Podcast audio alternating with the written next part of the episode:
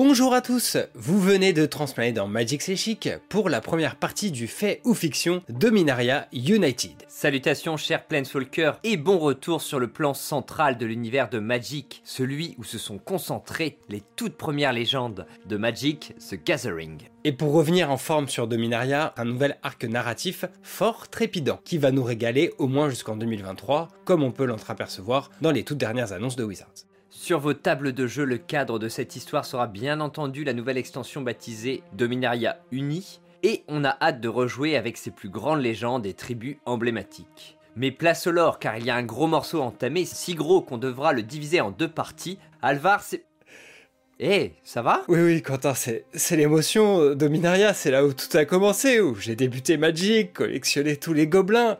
Et même plus récemment, on y avait rencontré l'adorable Fonge-Pied. Oh, fonche-pied Oh, arrête, je vais pleurer aussi. Alvar, on lance le générique et on se concentre, on a une terrible histoire à raconter. Ok, c'est parti. Malgré les trois caves de distance, Karn entend le ronron de l'excavateur se transformer en bris de métal contre la pierre.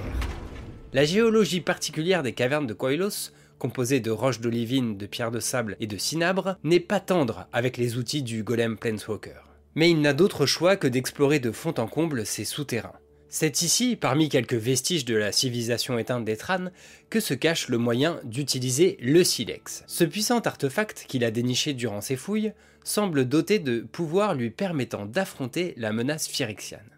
Karn ressasse cette pensée alors qu'il se dirige vers la machine endommagée. Il sent au fond de son être que les Phyrexians sont déjà ici, sur Dominaria, sentiment qui n'est pas partagé par les ressortissants du plan. Comment leur en vouloir? La dernière invasion remonte à tellement longtemps, tout le monde a oublié la violence des mutants de chair et d'acier. Même ses amis les plus proches, comme Joyra, qui pense que l'obsession de Karn avec les Phyrexians provient en fait de la culpabilité de n'avoir pas su sauver Mirodin. C'est pour cette raison que Karn avait décidé d'opérer en solo, de percer lui-même le secret du silex, de gagner le combat seul. Soudain, l'excavateur réparé débouche sur une caverne aux murs drapés d'opale.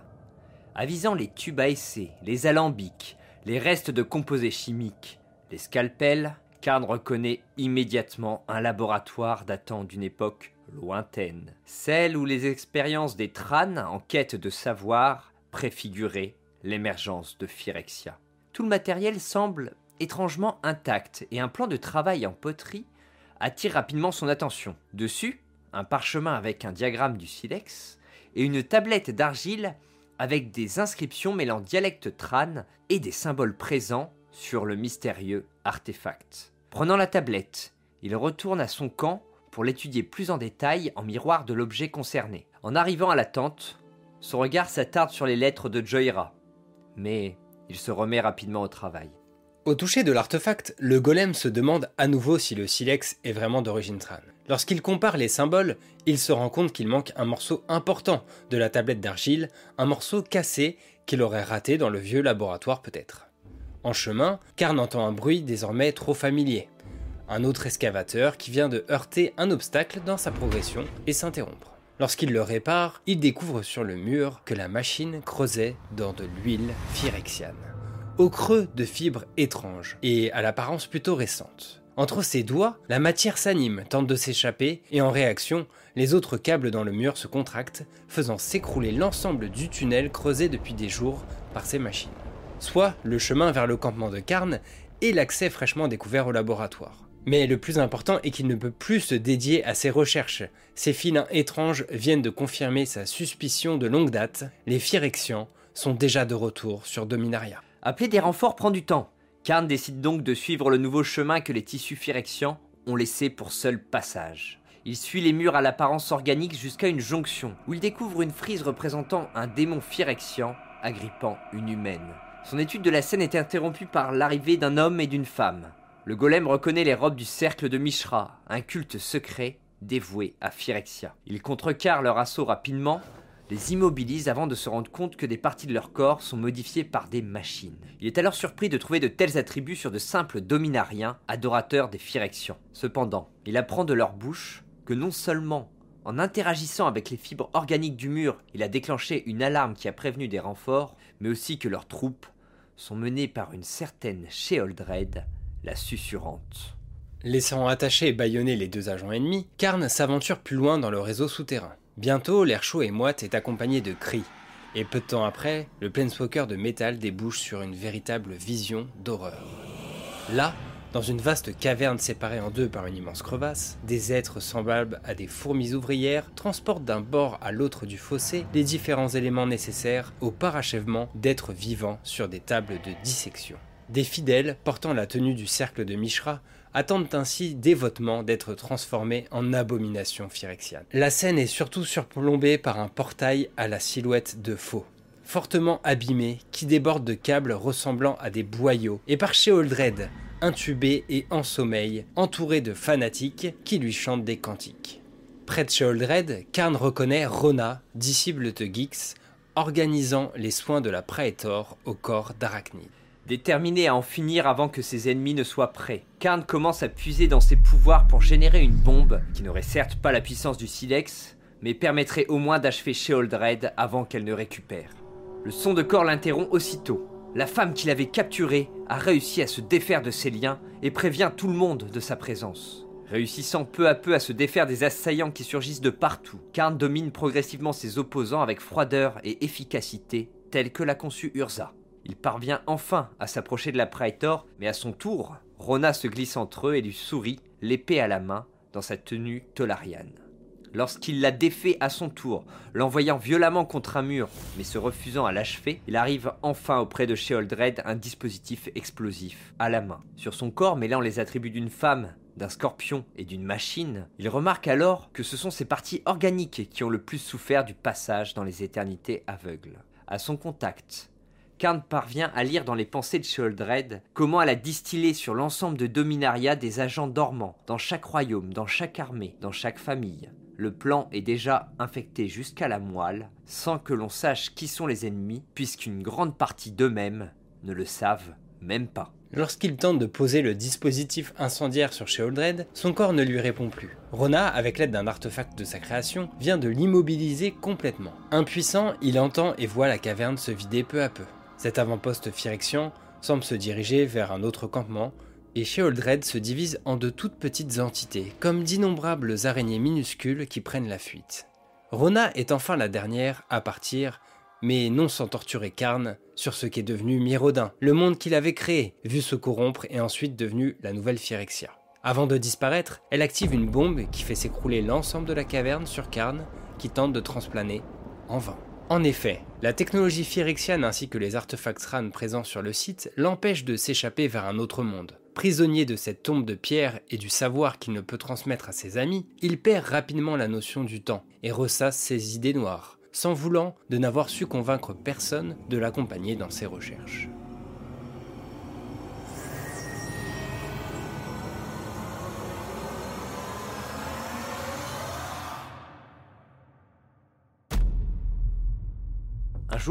Un bruit le tire de ses réflexions, et tout à coup, il sent qu'il peut à nouveau se mouvoir. Alors qu'il retrouve les sensations perdues il y a longtemps, il entend que celui ou celle qu'il a trouvé commence à gratter le sable, déplacer les roches, jusqu'au moment où Karn, à nouveau en pleine possession de ses moyens, parvient à s'échapper de sa prison de pierre pour rencontrer l'œil bleu, intense et bienveillant du Léonin Ajani. Les deux arpenteurs se connaissent peu, le golem est surpris de l'identité de son sauveur, d'autant qu'il n'a parlé à personne de sa destination. Le sage arpenteur félin lui apprend qu'une partie des lettres envoyées par Joyra, que Karn transportait avec lui partout, avait été enchantée par Raph Capachon. Ainsi, son ami artificière, depuis son atelier sur le continent de Shiv, savait à chaque fois qu'il touchait les lettres, auxquelles il ne répondait pas, elle savait alors que le Planeswalker solitaire allait bien. Après avoir pris des nouvelles de cette bienveillante compagnon d'armes et de l'Aquilon, désormais conduit par Shana, la descendante de Cissé, Karn emmène Ajani jusqu'au camp pour soigner ses patounes abîmées après avoir autant creusé dans la roche. Dans un premier temps, à cause de sa vision au contact de Sheoldred, Karn ne raconte pas directement ce qu'il a vécu à Ajani. Arrivé à sa base, il s'assure que le silex est bien dans son coffret, mais sans avoir à y toucher activant son pouvoir de perception pour confirmer que rien n'a changé. Après ces vérifications discrètes, il raconte enfin à Jani le groupement Phyrexian, le cercle de Mishra, les agents dormants, la Praetor Sheoldred. La situation était déjà urgente au moment des faits, et Karn ayant été paralysé pendant des mois, elle est désormais plus que dramatique. Les deux arpenteurs conviennent que ces informations doivent être communiquées au plus grand nombre, malgré les alertes passées de Karn et rester lettre morte. Le traité de paix à venir entre les guerriers Keld et la nation de la Nouvelle Bénanie semble le moment idéal pour sensibiliser deux des plus puissants peuples de Dominaria à l'imminence du danger. Malgré le dispositif d'appel de l'Aquilon dont dispose Adjani, ils ne peuvent se permettre de faire le trajet en vaisseau. Karn réunit différents objets pour cacher l'importance particulière du silex et les deux porteurs de savoir transplanent jusqu'au sommet de paix. De chaque côté, il est présidé par le bénanien Aaron Capachen, descendant du grand héros Gérard Capachen, et la seigneur de guerre des Keld, l'elfe Rada. L'arrivée de nos héros précède le début des négociations, encadrés par la pyromancienne et planeswalker Jaya, ainsi que Joda, grand archimage dont l'apparence ne trahit pas un âge immémorial. Ils sont surpris de les voir tous deux débarquer ainsi.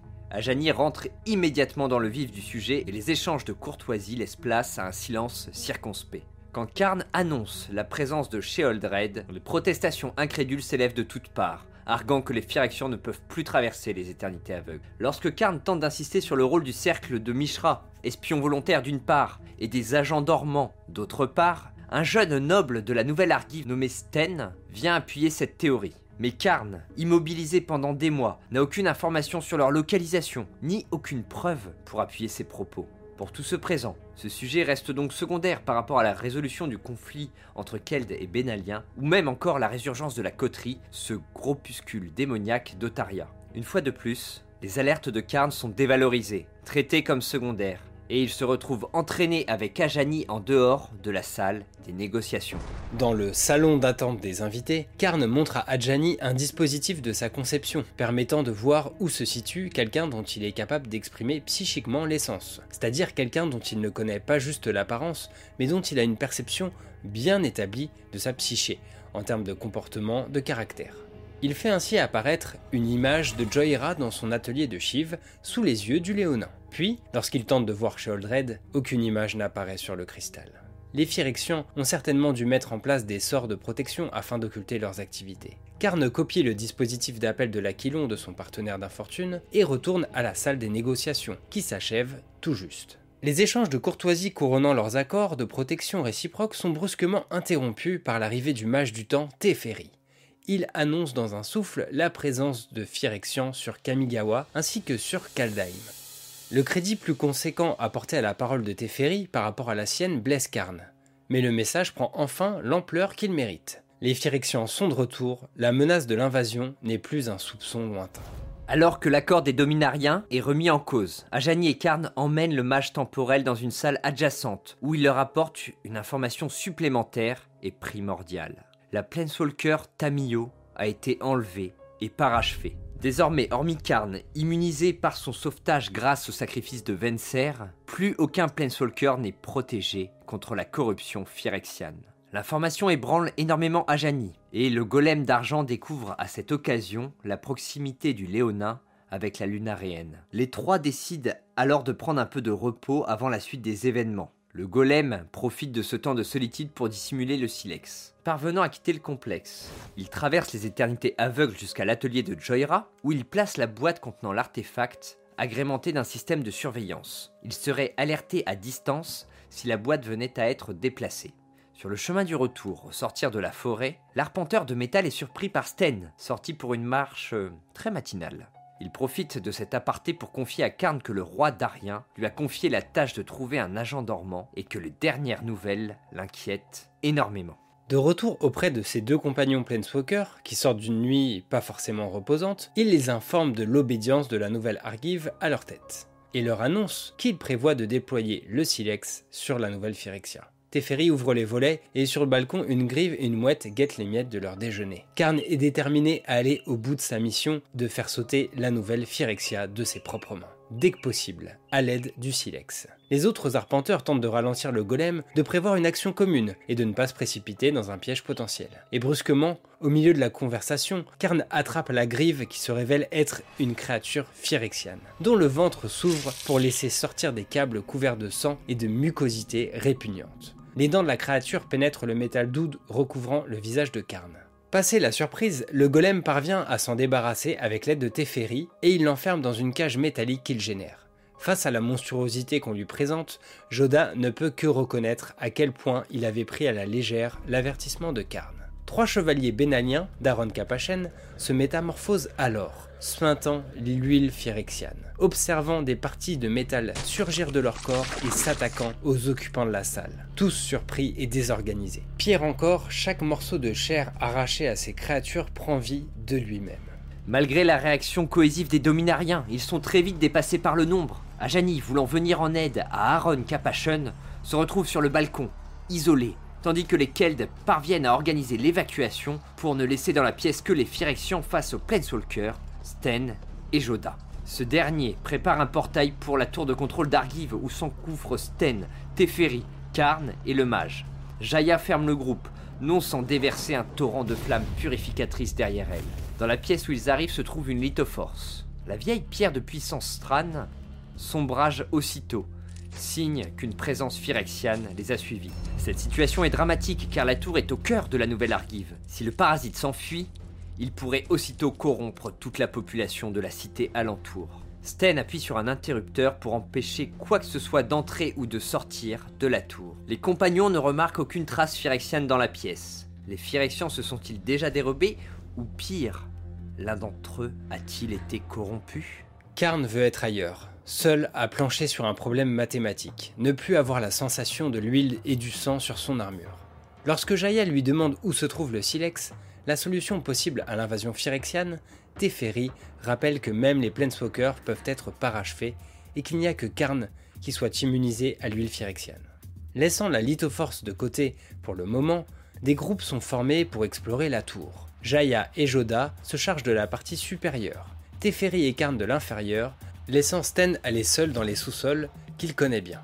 Le golem et le mage du temps trouvent bientôt des traces de sang et de slime sur le mur qui s'arrêtent à la porte d'un réduit. Lorsqu'ils ouvrent cette dernière, rien n'a signalé pourtant. Karn remarque une substance de chair accrochée au cuivre des canalisations qu'il s'empresse d'écraser. Surprenant un échange entre Jaya et Joda, Teferi, lui, fait remarquer implicitement à Karn que l'on peut entendre des conversations d'autres étages à travers ses conduits, avant de lui montrer une trace d'huile phyrexiane sur l'un d'eux. La tuyauterie, se dirigeant vers l'étage en dessous, ils se mettent en chemin vers les escaliers. Durant le trajet, pour remercier Teferi, qui vient de lui présenter ses excuses sur son comportement passé, Karn lui confie avoir caché le silex dans une cave sous-marine de l'ouest de Tolaria. Teferi le bénit pour sa confiance. Une explosion survient d'en haut, et en arrivant au quatrième étage, nos amis découvrent Joda aux prises avec un Phyrexian ressemblant vaguement à un poulpe, qui se sépare en deux en réaction aux flammes de Jaya, puis en quatre. Avec Karn, ils ne parviennent à en intercepter et détruire que deux. Rejoints par Teferi et Sten, un peu à la traîne, il leur est désormais impossible de savoir combien d'ennemis hantent la tour. Face à l'insolvabilité de cette situation, Joda redemande des réponses à Karn sur son plan et sur l'emplacement du silex. Mais Karn demeure inflexible, soutenu par Sten sur le drame amené à se produire si jamais Sheoldred apprenait où se situe le puissant artefact. Avec des résidus organiques de leur ennemi invisible, Joda et Karn collaborent pour élaborer des boussoles magiques détectant la menace. Pendant que le mage termine les exemplaires pour chacun, Karn visualise sur son dispositif de surveillance qu'Ajani est en plein combat, sans parvenir toutefois à distinguer dans quel contexte. La mise au point des dispositifs prend un peu plus de temps que prévu, et Joda finit par remarquer que Jaya est blessée, faisant d'elle une cible de choix pour leur ennemi. Un bruit dans les canalisations leur indique que la créature est certainement à l'étage. Joda reste avec Karn, tandis que les trois autres partent explorer. En corrigeant la boussole à Phyrexian de Karn, Joda s'ouvre un peu sur son comportement à son égard, comme une forme d'excuse, ce qui amène Karn à enfin le considérer comme un vrai partenaire, et lui confier que le silex est dans un entrepôt de la province d'Estark. Soudain, la boussole s'agite, pointant dans tous les sens. Mais ce n'est pas une erreur de paramétrage cette fois. Les créatures biomécaniques surgissant de toutes parts se jettent sur eux, et particulièrement sur le mage épuisé par les sorts qu'il vient de produire à répétition. Karn le protège tant qu'il peut, arrache les créatures qui se ruent sur son corps et parvient à les placer tous deux dans une bulle protectrice avant que le feu incandescent de Jaya ne déferle dans la pièce. Les détecteurs, désormais calmés, indiquent la partie supérieure de la tour. Karn se demande si l'attaque n'était pas une diversion permettant à Teferi de transmettre la localisation du silex. Il accompagne Jaya sur sa piste tandis que Sten veille sur un Joda exsangue. Le golem argenté félicite la mage des flammes sur l'efficacité de ses sorts avant de lui confier l'emplacement du silex, quelque part dans ce qu'il reste de la région Sugata, sur le continent de Jamura. Un suffoquement de Teferi suit de peu cette révélation, plus haut dans les étages, et quand tous deux se ruent dans la pièce, ils trouvent le mage du temps en proie à une créature arachnide dont il se débarrasse à trois, Jaya finissant le travail. Rejoints par Sten et Joda, face à l'omniprésence de l'ennemi et aux blessures qu'ils commencent tous à accuser, ils envisagent de baisser la barrière pour aller se soigner à l'extérieur. Mais Jaya impose qu'ils purifient la tour avant, en partant de la lithoforce. Karn aide Teferi, fort éprouvé, à entreprendre l'ascension. Arrivé dans la pièce, le géant de métal prend Sten à part pour lui confier l'emplacement du silex, au cas où il serait incapacité, lui indiquant les ruines de Troker, sur le continent reculé de Sarpadia. La réponse ne se fait pas attendre. La voix de Sten prend une tonalité mécanique. Son corps laisse apparaître des lignes chirurgicales et son torse s'ouvre dans une explosion.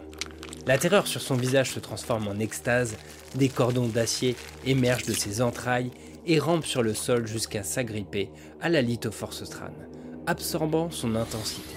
Sten, ainsi transformé en antenne géante, transmet une localisation erronée du silex à Sheoldred. Quand Jaya tente d'intervenir, la monstruosité l'immobilise entre ses câbles. Teferi et Joda, tous deux fort épuisés, ne parviennent pas à s'engager dans le combat. Après des tentatives infructueuses, Karn agrippe le monstre qui fut Sten et l'arrache littéralement en deux, ce qui libère Jaya de l'étreinte oppressante des filins et lui permet de brûler l'atrocité une bonne fois pour toutes. Sans attendre, Karn appelle l'Aquilon à la rescousse, et Shana lui répond alors qu'il décolle instamment. Les bruits angoissants des créatures phyrexianes, mélange de gargouillis et de raclements métalliques, se rapprochent d'eux. On les entend depuis les tuyaux, à l'intérieur des murs, comme si la tour entière s'était phyrexianisée.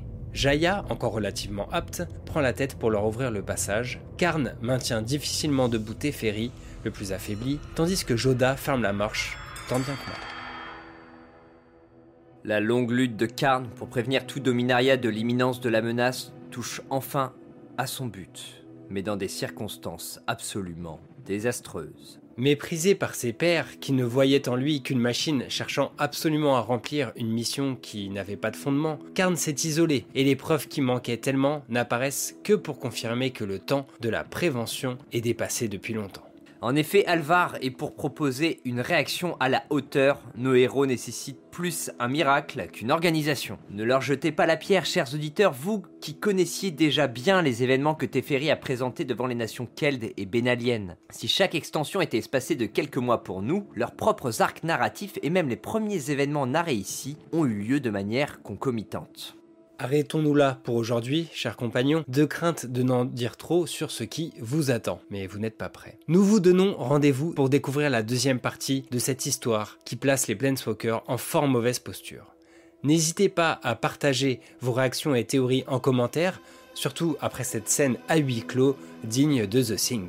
N'hésitez pas non plus à vous abonner à Magic C'est Chic et à activer la cloche pour être bien notifié de la sortie prochaine de la suite. Oui, après avoir teasé le retour des Phyrexians à un coup de visite de Praetor aux quatre coins du multivers, on a hâte de vous raconter la suite et on peut vous faire patienter en vous faisant remporter un petit code d'AP de la chasse de minuit pour Magic Arena. Et pour tenter votre chance, commentez avec le mot biomécanique en commentaire. En tout cas, merci à vous de nous avoir écoutés et d'ici la suite, bon voyage entre les éternités aveugles.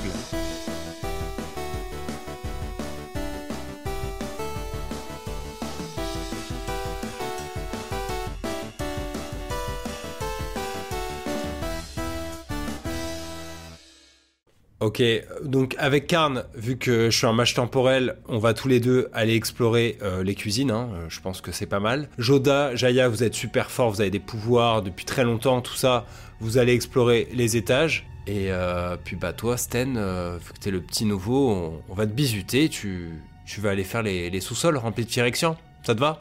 Un soubassement aménagé Appelez Sten, votre expert sous-sol. Des garde-meubles de la Nouvelle Argive aux entrepôts d'Estark, en passant par les catacombes de Paris ou les caves de Sarcelles, le Bougre sait instaurer une ambiance douce et chaleureuse pour transformer les parties les plus austères de votre habitation en cocon doucereux, vous adonner avec plaisir à vos fantasmes les plus débridés. Moments d'exception et ambiance moelleuse garantie.